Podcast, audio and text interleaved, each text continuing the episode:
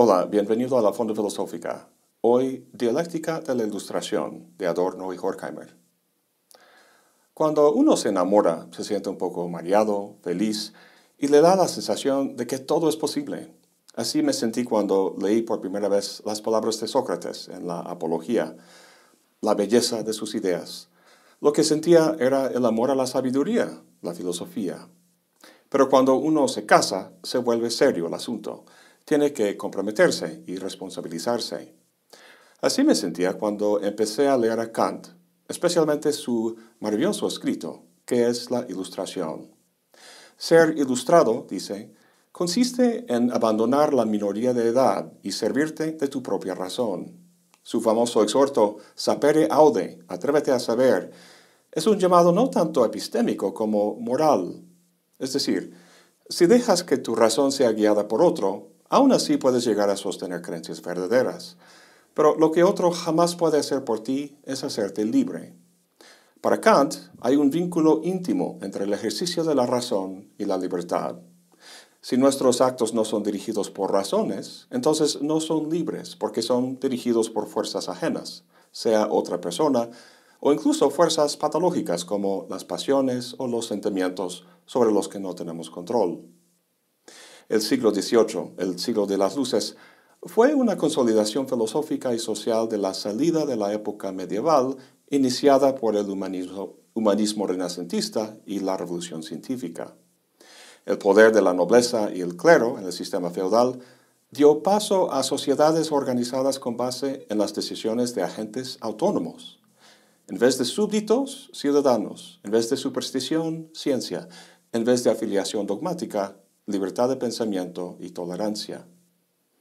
Yo valoro mucho este legado de la ilustración y es por eso que me deja perplejo su abandono, el rechazo cada vez mayor de la ciencia, millones y millones tragando ideologías fascistas de exclusión y odio, la posverdad, la intolerancia. En vez de pensar por cuenta propia, mucha gente se deja guiar por un libro sagrado, un líder carismático, un viejo mito, o un sistema económico. Al parecer, la libertad humana ha pasado de ejercerse sobre la vida y los deberes a concernir la mera elección de productos en el mercado. ¿No puede la humanidad aspirar a más que eso? Pues esto no es nada nuevo. Hace unos 75 años, Adorno y Horkheimer enfrentaban fenómenos mucho más desoladores de lo que he comentado el totalitarismo stalinista en la Unión Soviética y el fascismo del nacionalsocialismo alemán que culminó en los horrores de los campos de concentración. Su libro, Dialéctica de la Ilustración, es un intento de dar cuenta de la promesa incumplida de la Ilustración. En el prólogo del libro dicen, lo que nos habíamos propuesto era nada menos que comprender por qué la humanidad, en lugar de entrar en un estado verdaderamente humano, se hunde en un nuevo género de barbarie. Parte de su respuesta tiene que ver con la naturaleza del capitalismo, con las formas de control y dominación que ha generado, particularmente en su famoso análisis de la industria de la cultura. Pero eso no es lo más interesante. La razón misma que se supone estaba a la base de la emancipación del ser humano se vuelve dominadora Empiezan en el primer capítulo con la siguiente afirmación. La ilustración, en el más amplio sentido de pensamiento en continuo progreso, ha perseguido desde siempre el objetivo de liberar a los hombres del miedo y constituirlos en señores. Pero la tierra enteramente ilustrada resplandece bajo el signo de una triunfal calamidad.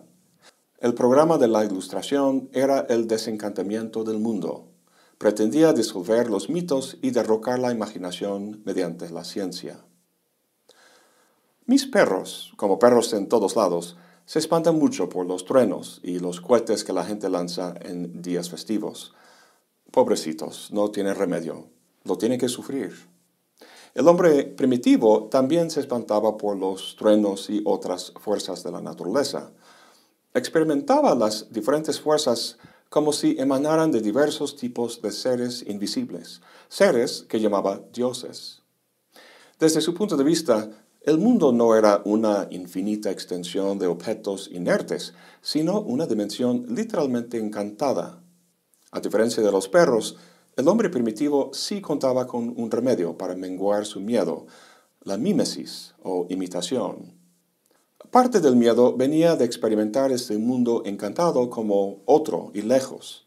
Entonces, para vincularse con ese mundo, repetía o imitaba sus procesos macrocósmicos en el microcosmos de su propia vida o la vida social de su clan. Mediante los ritos, los bailes y el canto, replicaba los ritmos de la naturaleza y los ciclos de la vida dentro de la íntima esfera humana. Obviamente no lograba controlar los truenos, pero al unirse con los ritmos de la naturaleza le daba un sentido que menguaba el miedo. En la última cita que vimos, la ilustración se entiende como el desencantamiento del mundo, el desmantelamiento de la dimensión mítica que postulaba fuerzas antropomórficas en la naturaleza. La ciencia, con las matemáticas a su base, borró del cosmos todo rastro de fuerza animista, poniendo en su lugar el sistema cartesiano de coordenadas, en el que todo lo existente se redujo a una masa con posición y velocidad. Este alto nivel de abstracción eliminaba la individualidad de las cosas, subsumiendo todo en una matriz matemática de equivalencias. Así, la razón es capaz de conocer, entender y en buena parte controlar y dominar la naturaleza. Adorno y Horkheimer entienden la razón que controla como técnica o instrumental, por lo que se refieren a una racionalidad que calcula los medios más eficientes para lograr un fin determinado. Los fines pueden variar, pero lo que tienen en común es fundamentalmente el control. Es una racionalidad que no reflexiona sobre fines, sino que calcula medios. Este control técnico de la naturaleza coloca al ser humano de hoy en día a años luz del hombre primitivo. Ya no le dan miedo los truenos, puede predecir la llegada de huracanes y preparar. La medicina ha ampliado la expectativa de vida y el desarrollo tecnológico y la producción industrial le ha proporcionado una vida confortable. Jean-Jacques Rousseau lo dijo mejor que yo en su discurso sobre las artes y las ciencias, hablando del siglo de las luces en el que se encontraba, dijo, qué grande y hermoso espectáculo es ver al hombre salir de la nada por sus propios esfuerzos, disipar por medio de las luces de su razón las tinieblas en las cuales la naturaleza lo tenía envuelto elevarse por encima de sí mismo, lanzarse con las alas del espíritu hasta las regiones celestes, recorrer a pasos de gigante, cual el sol, la vasta extensión del universo, y lo que es aún más grande y difícil, reconcentrarse en sí para estudiar y conocer su naturaleza, sus deberes y su fin. No conozco mejor forma de elogiar la libertad, la dignidad y la autonomía del ser humano. Sin embargo, hay un detalle. El ser humano es parte también de la naturaleza, de modo que la razón de la ilustración, la razón instrumental que de forma tan eficaz controla la naturaleza, controla también al ser humano. La abstracción matemática que engloba y pone en relaciones de equivalencia al mundo de los objetos tiene su expresión en el mundo humano, principalmente en términos del sistema económico. El capitalismo ha racionalizado el sistema de producción al traducir todo producto, incluyendo el trabajo humano, a una mercancía caracterizada por un valor de cambio. Tan penetrante es la lógica de capital, una lógica instrumental cuya finalidad es la generación de plusvalía, que casi todo aspecto de las relaciones humanas se entiende en sus términos. La sociedad es un conjunto de individuos que en tanto consumidores tratan al otro como una mercancía, como un medio para la ventaja personal. En una de las obras de teatro de Oscar Wilde, un personaje dice que un cínico es quien sabe el precio de todo, pero no sabe el valor de nada. Hoy en día no es solo el cínico, sino todos nosotros. Esto de hecho es lo que Marx llamaba el fetichismo de las mercancías. Los antropólogos emplean el término fetichismo para referirse a la creencia del hombre primitivo de que objetos físicos, inanimados, pueden encerrar poderes espirituales. En la economía política de Marx, el fetichismo se refiere a la creencia de la gente de que el valor de las cosas es algo inherente en ellas mismas, cuando en realidad es producto de determinadas relaciones sociales de producción.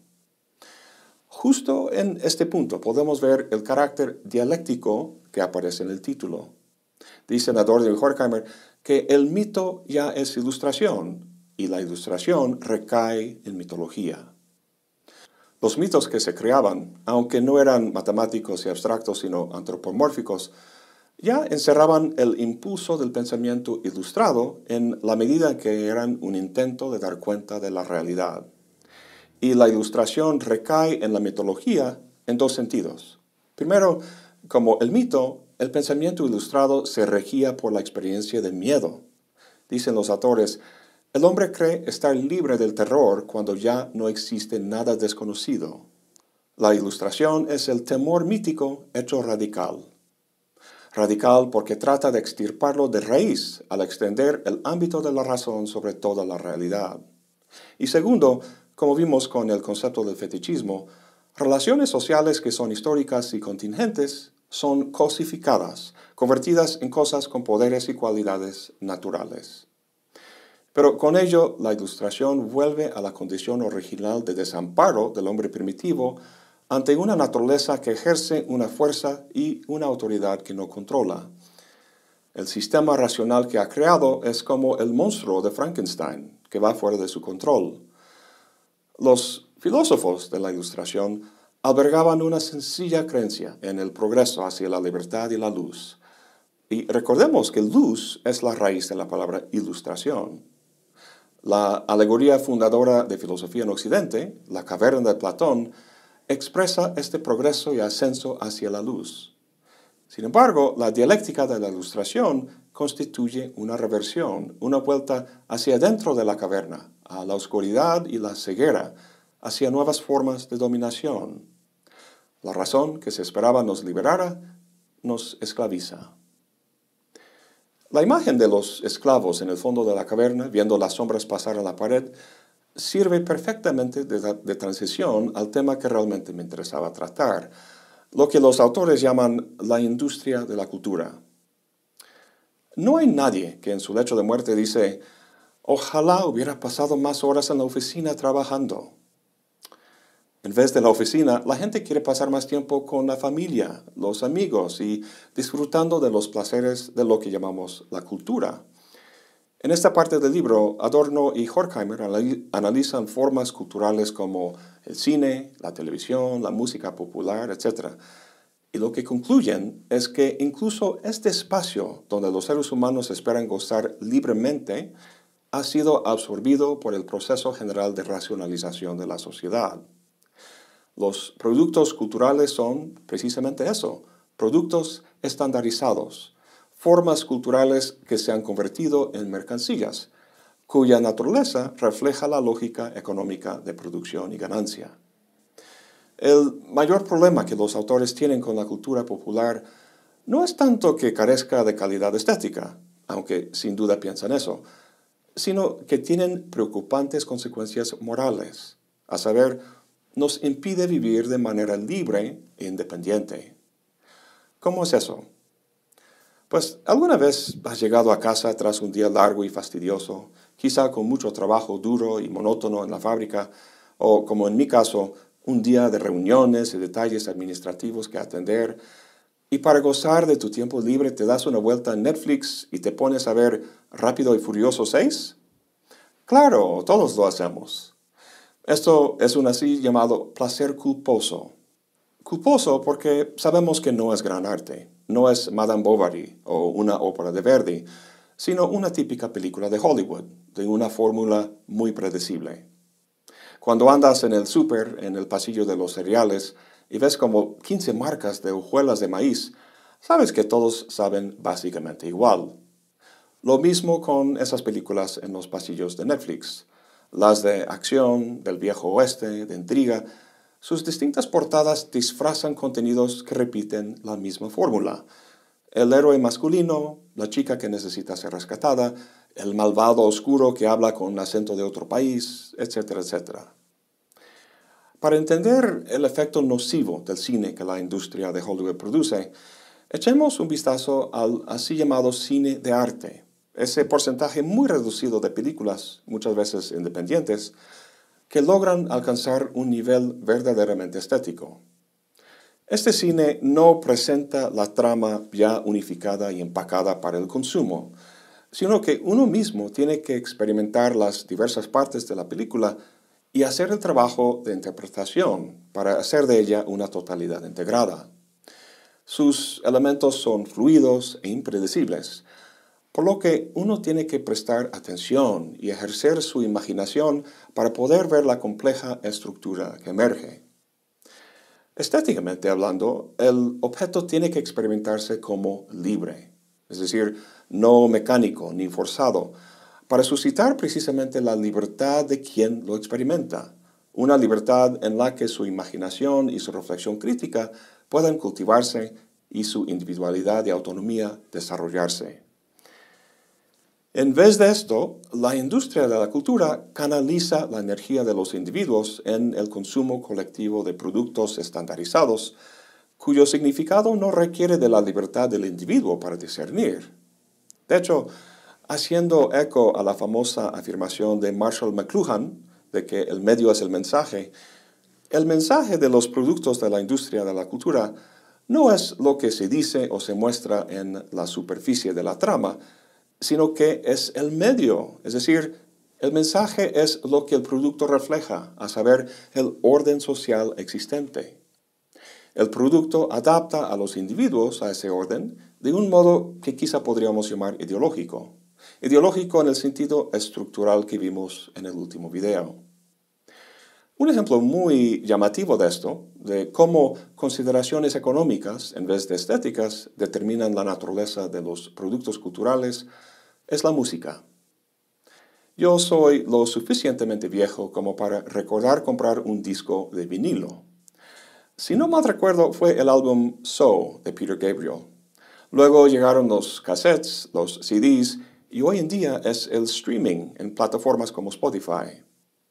En los años 70, grupos como Pink Floyd, Led Zeppelin y Bob Dylan tenían canciones que duraban 10 minutos, pero hoy en día son cada vez más cortas, y eso se debe a la forma en que consumimos música, el streaming. En promedio, Spotify le paga al artista 0.004 centavos de un dólar para cada reproducción de una canción. De acuerdo con esa lógica, la reproducción de una canción de un minuto ganaría lo mismo que la de una canción de 10 minutos. Así que más canciones de menor duración le va a ganar más dinero para el músico.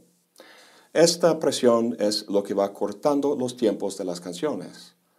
Además, Spotify entiende por reproducción un mínimo de 30 segundos de escucha. Si escucho los primeros 10 o 15 segundos de una canción y luego paso a otra, el músico no recibe nada. Entonces, tiene que agarrar la atención del oyente de inmediato. Tradicionalmente, las canciones empiezan con versos, luego llega el coro o estribillo, que es la parte pegajosa o memorable de la canción, y luego más versos, otra vez el coro, luego llega a lo que se llama el puente, su culminación, y termina otra vez con el coro. Ahora el músico no puede darse el lujo del tiempo. Cada vez más las canciones empiezan con el coro para agarrar la atención del oyente, para que siga escuchando. A lo mejor no te parezca gran cosa, pero es un ejemplo de cómo decisiones que deben ser estéticas se toman por razones más bien económicas, por la lógica del sistema de producción. A fin de cuentas, para Dorian Horkheimer, la industria de la cultura sí es gran cosa, porque el placer que ofrece es como el placer que ofrece una droga, lo cual sirve de escape de la realidad que el drogadicto vive y que al mismo tiempo atrofia sus sentidos y su sensibilidad, impidiendo así que vea claramente su realidad con miras a cambiarla. La gente no solo consume productos de la industria de la cultura, sino que se vuelven ellos mismos en producto. Esto es lo que reconocen los demagogos. En su retórica emplea las técnicas de la industria de la cultura, respondiendo a la insatisfacción y el malestar de la gente con los mismos tópicos triviales de las telenovelas. Habiendo sido acondicionado a ello por la industria de la cultura, el pueblo lo traga, esperando que la compleja realidad social siga los sencillos pasos formulaicos de una película de Hollywood. El capítulo sobre la industria de la cultura es notoria por el elitismo y esnovismo que muchos perciben en él. Adorno, al menos, venía de una clase social muy privilegiada. Estudiaba piano clásico y escribía mucha crítica de música clásica. Su idea del arte no era el jazz, sino Schoenberg.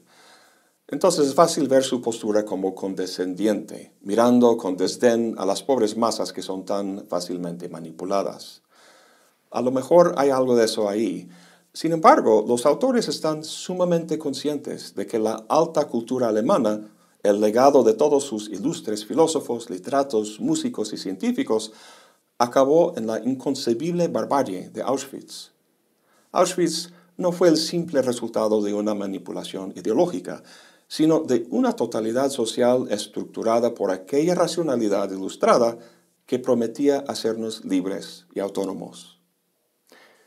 En la introducción de su libro, los autores tocan de frente el carácter contradictorio de la tarea que emprenden, a saber, analizar y criticar racionalmente la autodestrucción de la ilustración. La propia razón que emplean en su análisis es en algún modo viciada. Sin embargo, no la pueden renunciar. Dicen, no albergamos la menor duda, y esta es nuestra petición de principio, de que la libertad en la sociedad es inseparable del pensamiento ilustrado. En una totalidad social tan impregnada por la razón instrumental, ¿qué espacio puede haber para una razón práctica y emancipatoria? Una razón capaz de criticar y a la vez evitar la lógica de una estructura social dominadora. En este libro no dan una respuesta, aunque años después Adorno publica su obra maestra, Dialéctica Negativa. Les cuento un poco la idea de este concepto. Obviamente, Adorno toma el concepto de dialéctica de Hegel, para quien la verdad es la totalidad. De esta manera, cualquier postura epistémica particular es parcial. Hace falta que se desarrolle, que se amplíe en la experiencia al relacionarse con posturas opuestas o contradictorias. Los productos de semejantes relaciones entrando en nuevas relaciones de oposición hasta que se llegue a la totalidad de la realidad o lo absoluto. En ese sentido, la dialéctica de Hegel podría llamarse positiva, porque llega a un fin. Adorno acepta que nada es lo que es en sí mismo, que lo que es es una función de su relación con otros elementos sociales. Sin embargo, no tiene fe en el principio básico del idealismo, a saber, la identidad del pensamiento y el ser bajo el concepto. Esto no nos lleva a una totalidad verdadera, sino falsa, como la totalidad social que en dialéctica de la ilustración se manifiesta como dominadora. Hemos visto que la equivalencia racional y la lógica de capital reducen a la naturaleza y al ser humano a objetos abstractos para ser controlados. Adorno no analiza todo esto con indiferencia, guarda una distante esperanza por una sociedad mejor, una sociedad que utilizara sus recursos para aliviar el sufrimiento que de todos modos perpetúa. Su dialéctica es negativa, no positiva, porque la totalidad, este penetrante sistema de equivalencias, es falsa. Dice, dialéctica es la ontología de la falsa situación. Dado que las condiciones sociales están lejos de permitir libertad real y de impedir el sufrimiento sistemático, y dado que el pensamiento, por ser histórico y social, está necesariamente enredada con esta condición, el pensamiento no puede ser otro que negativo, es decir, siempre sospechoso de una aparente identidad, una aparente resolución de una contradicción o antagonismo social.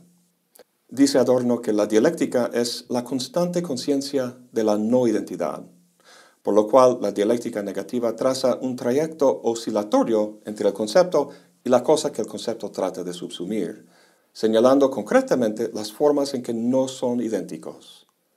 Este vaivén de la dialéctica adorniana no tiene algún término natural en el que el concepto resplandeciera en su positividad. Es una constante vigilancia del hubris del sujeto y la razón con la que constituye el mundo.